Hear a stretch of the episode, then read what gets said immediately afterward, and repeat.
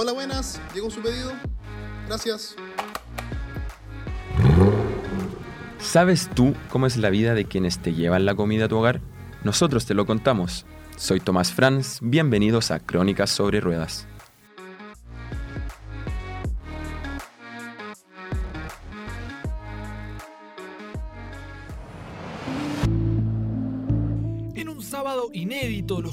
Y las cortinas abajo del comercio fueron la tónica del inicio de la cuarentena total en la región Abundan en las calles, más aún de noche, se mueven sobre bicicletas de los repartidores de delivery, en su mayoría extranjeros que buscan en nuestro país una nueva oportunidad. Desde que partió la pandemia han estado constantemente en la noticia por lo necesario, por lo precario de sus condiciones laborales. El problema es la precariedad con la que trabajan, sin contratos ni seguros. ¿Cuál es la realidad de estas aplicaciones? ¿Cómo es ganarse la vida moviéndose por las calles? ¿Vale la pena el riesgo? Son más de 5,6 millones de venezolanos quienes han tomado la difícil decisión de abandonar su país en búsqueda de mejores oportunidades. La migración pasó de ser una opción a una obligación para los más de 1.600 ciudadanos que día a día dejan atrás Venezuela huyendo del desempleo, la pobreza, las condiciones precarias de salud y la pulverización de su moneda. Estos factores han desatado una crisis económica, social y humanitaria del cual fue uno de los países más ricos de Sudamérica. Según las cifras entregadas por el Instituto Nacional de Estadísticas, uno de cada tres extranjeros en Chile es venezolano, cifra que asciende a más de medio millón de personas, de las cuales miles han ingresado por pasos no habilitados o clandestinos, por lo que se encuentran de manera ilegal en nuestro país. Es por este motivo que optan por elegir un trabajo que no requiera formalidad para ampliarse. Las plataformas de delivery se han transformado en el sustento del hogar para muchos. Lo que obligó al venezolano a salir de Venezuela fue la escasez de la comida. ¿Entiendes? Porque la zozobra de tu abrir el refrigerador y no tener comida. Que tu hijo te pida comida y no haya comida. Fernando Esqueda abandonó Venezuela en el año 2017 e ingresó por un paso no habilitado. Hoy es delivery y cumple dos años trabajando en Chile. En Venezuela se, empezó a poner la cosa mal, mal, mal, mal. Fue que verá que ya era insoportable, fue ya en 2013. Ya de, 2012 hacia adelante la cosa se empezó a poner ya insoportable porque uno buscaba la manera de sobrevivir. Pues violencia, hiperinflación, escasez de comida y medicinas. Venezuela lleva seis años viviendo una profunda crisis que contrajo su economía, colapsó los servicios públicos y obligó a casi 5 millones de venezolanos a emigrar. Y esas fueron las decisiones que uno lo toma salir de Venezuela porque ya es insoportable, ya no se puede. imposible seguir viviendo así. Debido a la gran entrada de venezolanos y haitianos a Chile, el 8 de abril del 2018, el gobierno implementó restricciones al ingreso de ciudadanos de estos países, con el fin de evitar que extranjeros ingresen como turistas y cambien su calidad migratoria para buscar trabajo y estabilizarse en territorio nacional. Pero como decimos nosotros, este, me, me dormí, me dormí y pasó la fecha y no pude entrar aquí. Entonces tuve que entrar por paso no habilitado. ¿De qué manera entraste a Chile? Caminando. Les llaman los caminantes del desierto. Se les ve a cada momento, a cada hora en la carretera. La imagen ya es habitual en el norte chileno. Son cientos de venezolanos que a diario entran de manera ilegal a nuestro país. Caminando agarré un autobús que me llevara desde Lima hasta Tacna. Y estando en Tacna busqué información, busqué información de cómo podía hacer para pasar la frontera y conocí un grupo que iba a pasar caminando mucho más lejos. Tomé la iniciativa de hacerlo así, pues, y empecé a caminar a las 6 de la tarde. Dejé de caminar como a las 3 de la mañana, que fue cuando llegué a cuestión de unas polleras que estaban en una, una cuestión donde crían pollos que es cerca del aeropuerto de Arica.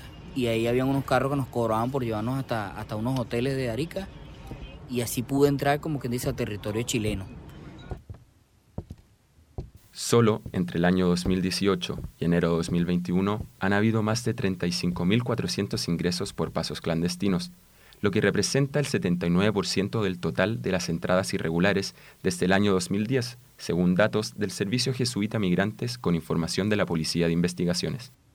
Lo que sí te puedo decir es que tengo varias anécdotas, por lo menos me tomé alrededor como de 5 litros de agua en ese, te puedo decir, ese largo tiempo, porque para mí fue un largo tiempo caminando, y arena por todos lados, arena en el pelo, arena en, las partes íntimas, en los oídos, en todos lados, arena. Este, de verdad que esa ropa yo tuve que botarla. Este, de verdad que fue algo que yo no se lo deseo a nadie. Sí sentí mucho miedo, pero ese miedo nunca desapareció hasta que yo dije no llegue hasta el final. Siempre en mi cabeza tuvo, tuvo la opción de que a mí me agarraran, siempre, nunca desapareció, pero siempre le di, le di, le di porque había, más que todo lo hice porque habían unos niños que aquí me estaban esperando, que eran mis hijos. Eso era lo que más me, me motivaba, me motivaba a hacerlo. Y yo dije, bueno, no, me voy a calmar, lo voy a hacer como debe ser. Y caminé por donde tenía que caminar y de verdad que ahora que estoy aquí yo digo que valió la pena, pues valió la pena haber entrado aquí. Chile, desierto de Atacama, el más árido del mundo. Por el margen de una carretera, con la arena y la desolación como únicos horizontes, avanzan paso a paso los migrantes venezolanos. Debido a la crisis en Venezuela, muchos optan por emigrar, incluso a pie con su familia buscando un mejor futuro, sin la certeza de si podrán entrar a las naciones a las que se dirigen o, incluso, si es que lograrán sobrevivir en la trayectoria.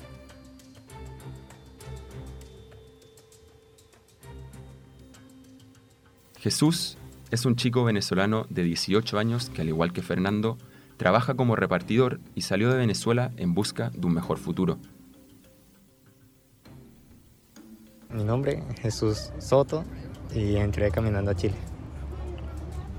Se me presentó la oportunidad y realmente tenía que hacerlo porque no salir de la casa, de surgir, no, no podía ya, no podía en Venezuela. Jesús tomó un bus hasta la frontera de Venezuela con Colombia, luego a Bolivia y finalmente llegó a Perú, donde encontró una manera de ingresar a Chile. Yo pasé por coyotes y ellos prestaban su casa o habían sitios como posadas habilitadas para, para nosotros. A veces me quedaba en la casa de, de ellos, a veces en un hotel.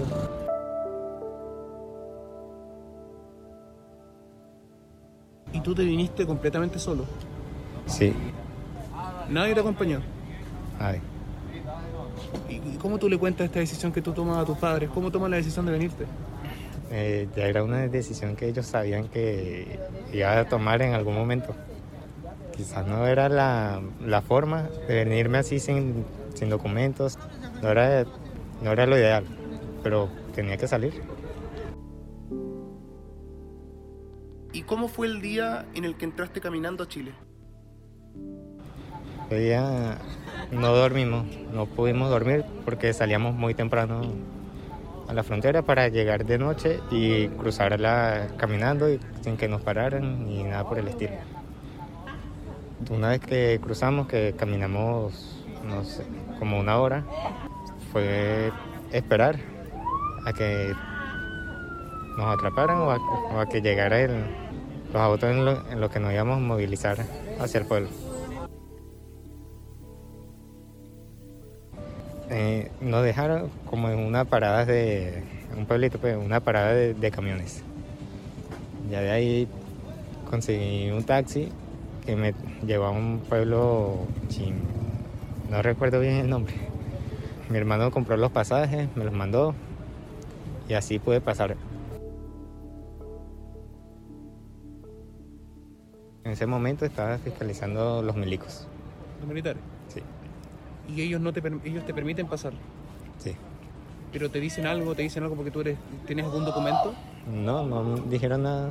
Me pidieron mi salvoconducto y ya. No, ¿Andabas con tu pasaporte, con algo? no, nada. ¿No tienes pasaporte? ¿Cómo tú demostrabas que eras tú? Mi cédula de identidad venezolana. ¿Ese es el máximo documento que portas actualmente? Sí.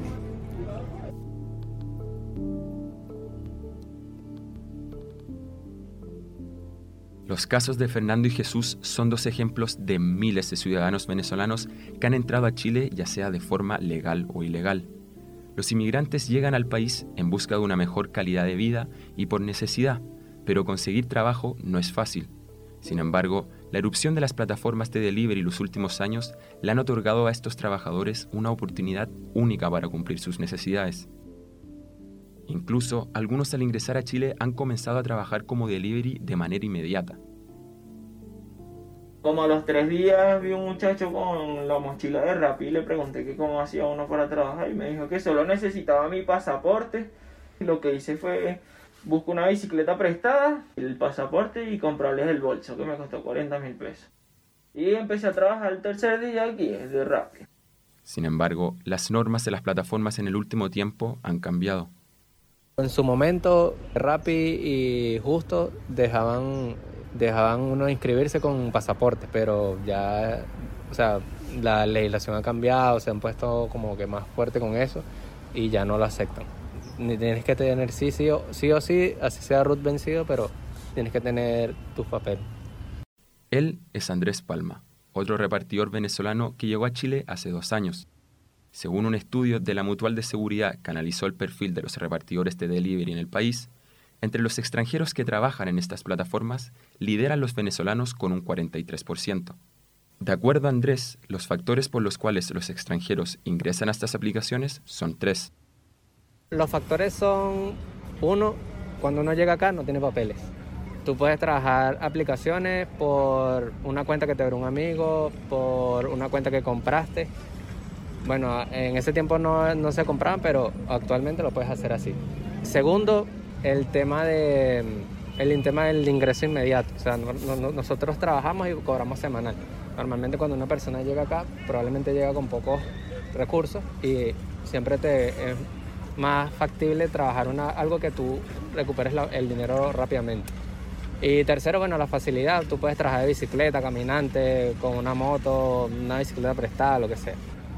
Esas son las tres razones. Cuando Andrés menciona que uno puede trabajar como delivery, arrendando o comprando una cuenta, se refiere a un fenómeno que algunos denominan como cuentas de terceros o cuentas fantasmas. José Pérez, otro repartidor venezolano, cuenta de qué se trata esto. Simplemente alguien que abre una cuenta, yo te lo puedo mostrar aquí, es alguien que te abre una cuenta con su nombre, con su foto, con todos sus datos, y tú trabajas con ella como si nada, pues. La gente obviamente cuando ve la foto se da cuenta de que no eres tú. O sea que es otra persona completamente. Es otra persona completamente diferente, exacto. Eduardo Gabriel Monplesi García. Este tipo ni siquiera está aquí en Chile. Y este tipo ni siquiera está aquí. Ella simplemente me la dio porque no la usa. Obviamente ella no trabaja de eso, ella tiene su propio trabajo. La puedes vender o la puedes alquilar. Yo creo que es más, es más sacable el alquilarla esto es una práctica regular que ocurre todos Una práctica muy regular. En muchas páginas tú ves que dicen alquilo cuenta Rappi, Uber, ya, eh, pedidos ya, o sea, todas. El tipo las tiene todas y las alquila todas.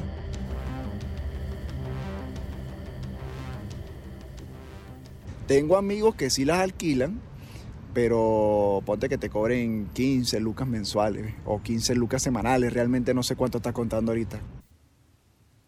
Este fenómeno es cada vez más común debido a que muchos inmigrantes no están regulados o legales en Chile, pero el delivery es una herramienta que los ayuda a sobrevivir. ¿Cuántas personas tú conoces que, compatriotas tuyos, que son ilegales trabajando acá en Chile, pero que trabajan y aportan al país?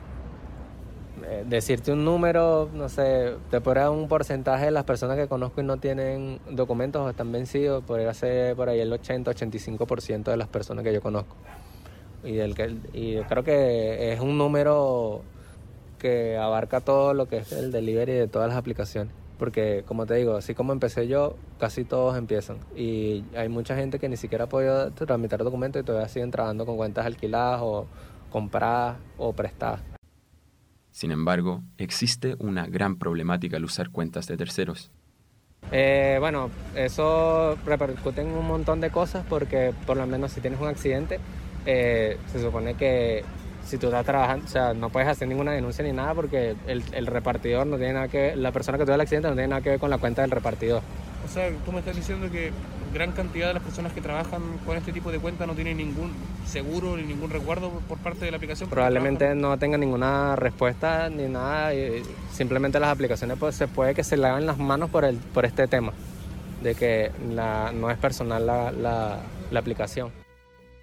Este es el caso de Domingo Lozada, un joven venezolano que llegó a Chile en febrero de 2019 y desde ahí que arrienda cuentas de terceros en estas plataformas. Tengo una cuenta que me prestan desde hace unos dos años y con esa cuenta he trabajado. Eh, por compañeros trabajando así en la calle, primero arrendé una cuenta, eh, me pagaban, me cobraban 20 mil pesos semanal por la cuenta y cosas así, o sea, el amigo que te comenté que tenía aquí en Santiago, que somos amigos desde Venezuela, él trabajaba de delivery aquí y casualidad me consiguió esa cuenta yo cuando quedé sin trabajo, cuando tenía prácticamente como dos meses aquí en Chile. Me prestó su cuenta y de esta manera trabajo hasta hoy en día. El 20 de diciembre de 2019 sufrió un grave accidente que le provocó una fractura de fémur. En esa caída eh, fue aquí en la Florida. Eh, sufrí una fractura de fémur, me trasladaron al hospital que está el hospital de aquí de la Florida, eh, que está en Freyland Roa. Y nada, me hicieron los exámenes, todo el tema médico y como la fractura no estaba desplazada, decidieron, tomaron la decisión de que podía pasar como que el reposo en mi casa. Fue la única atención médica, de ahí en adelante no pude obtener prácticamente más nada. No, no me operaron ni siquiera. No me quisieron operar, me mandaron de alta a mi casa con el fémur fracturado, cosa que no debían haber hecho nunca. Domingo estuvo horas en el hospital esperando que lo operaran, pero al ser indocumentado solamente lo estabilizaron. La traumatólogo en su momento me dio, me dijo que el deber ser era que toda fractura de fémur tenía que ser operada. Este, por X razón no quisieron como que atenderme por el mismo tema este de los papeles, el RUT y todo eso. Me atendieron así como que por emergencia, como indigente y nada, me dieron el alta así como para, para, para mi casa. Fui a tres hospitales, o sea, tanto el de la Florida como el de Santiago Centro, como el de Gran Avenida, uno que está en San Miguel y ninguno de los tres, o sea, había como que disponibilidad para operarme, no querían revisar el caso, como que me peloteaban así, nunca pude realizar nada, ni siquiera las terapias para poder caminar, ni algún medicamento, o sea, nada, todo tenía que correr por mi gasto. Yo camino porque, no sé, Dios es grande. ¿No te han hecho ningún tratamiento médico? No, nada. ¿Y cómo logras caminar? ¿No te duele? Mm, claro, yo si no tomo pastillas no puedo caminar. Pero, ¿y no, has pensado en ir a una clínica? Yo entiendo que es muy caro, pero... O sea, intenté en su momento ir a clínica, disculpa que recordar todo esto. Intenté como que ir a clínica y era muy costoso, Cada consulta 50 lucas. ¿Quieres que paremos un segundo? Tranquilidad.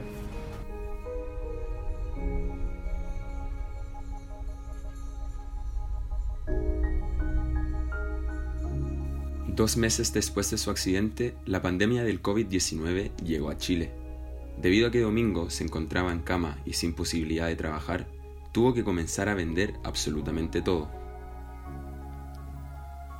Unos meses después, la necesidad por dinero era urgente, por lo tanto, se tuvo que armar de fuerza y volvió al mundo del delivery. Y empecé a hacer delivery en bicicleta. Y así fue que poco a poco medio fortalecí el músculo y creo que hoy en día camino es por eso. No te podía dar cinco pasos quizás, pero te podía pedalear 20 kilómetros. O sea, andaba con una muleta amarrada atrás en la mochila y la muleta me servía de bastón. Eso duró aproximadamente unos dos meses. Hice eso en, bicicleta. Dos, tres meses y dije nada, o sea, no, ya no puedo más con mi salud y preferí como que comprarme otra moto por el mismo tema de, el mismo tema migratorio. Como no tengo root, nadie me contrata ¿Y a quién le puedo trabajar? O sea, a quien le vaya a trabajar necesito un root.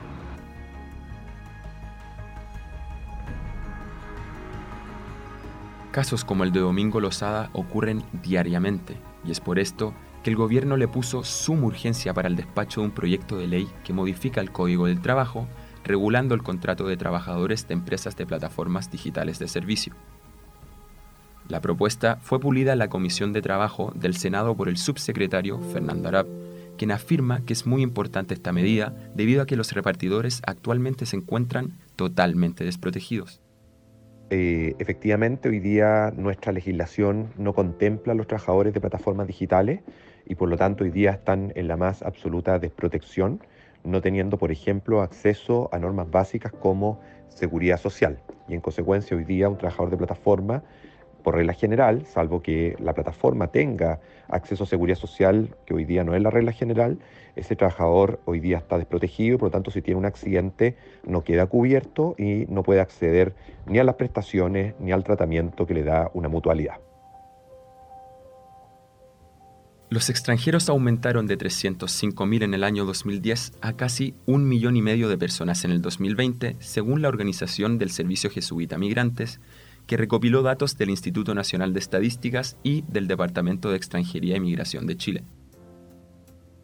Esto se explica en parte por el incremento explosivo de las migraciones venezolanas, pasando de una comunidad de 8.000 personas en el 2012 a más de 500.000 en el 2020.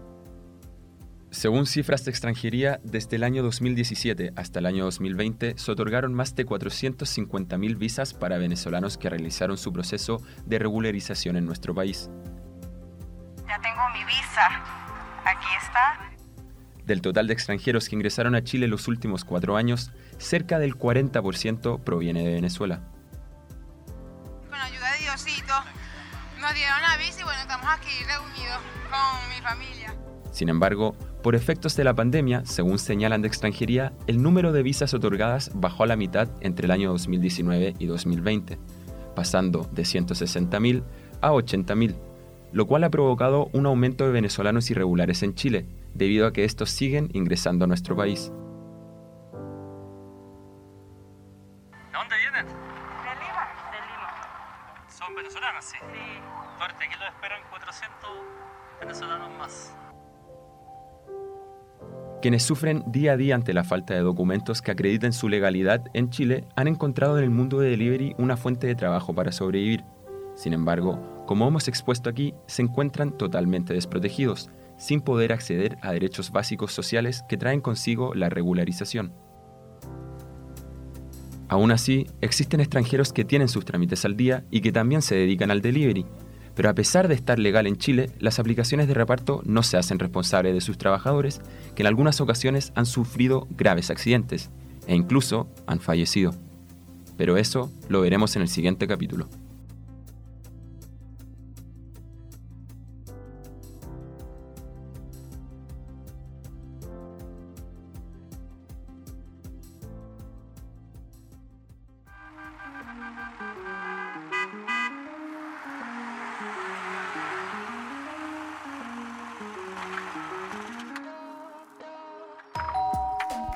Crónicas sobre Ruedas es un proyecto de título de la Universidad Diego Portales realizado por los alumnos Tomás Franz y Francisco Villalobos a cargo del profesor Patricio Cuevas.